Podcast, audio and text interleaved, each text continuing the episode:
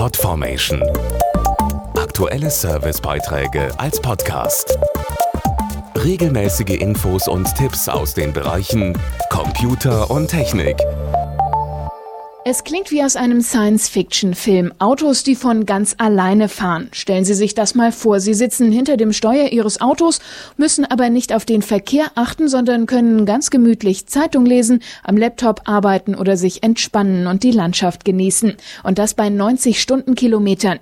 Das gibt's nur im Kino. Von wegen. Im Rahmen des EU-Projekts Sartre ist jetzt eine Kolonne aus fünf Autos wie von Zauberhand hintereinander hergefahren. Auf einer ganz normalen Autobahn fast 200 Kilometer weit. Vorne zwei Lkw, dahinter drei Pkw, jeweils mit nur vier Metern Abstand. Hinter jedem Lenkrad sitzt zwar ein Fahrer, doch nur der im Laster an der Spitze steuert wirklich. Die anderen Testfahrzeuge geben von selbst Gas, lenken und bremsen. In einem davon Linda Wahlström von Volvo, dem einzigen Autohersteller, der an dem Zukunftsprojekt beteiligt ist.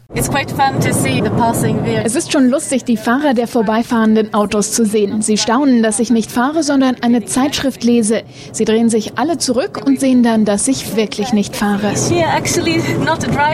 Dieses sogenannte autonome Fahren funktioniert mit Technik, die schon heute in Serienmodellen verwendet wird. Dazu der Autojournalist Johannes Hübner. Es kommen zum Beispiel Laser oder Kameras zum Einsatz. Viele Autos haben das heute schon für Assistenzsysteme wie das Volvo City Safety System oder auch den Notbremsassistenten an Bord. Zusätzlich kommt nur noch eine Technik dazu, die die Fahrzeuge verzögerungsfrei miteinander kommunizieren lässt. So übernehmen die hinteren Wagen die Bewegungen des Führungsfahrzeugs. Irgendwann sollen die selbstfahrenden Autos eine praktische Alternative zu Bussen und Bahnen sein. Die Vorteile liegen jedenfalls auf der Hand, so Linda Wahlström.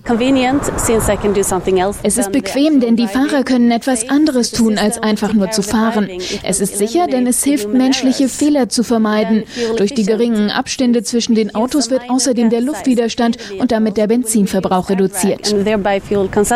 Noch klingt das selbstständige Fahren nach Zukunftsmusik, aber die Entwickler sind sich sicher, in einigen Jahren ist das etwas ganz Alltägliches.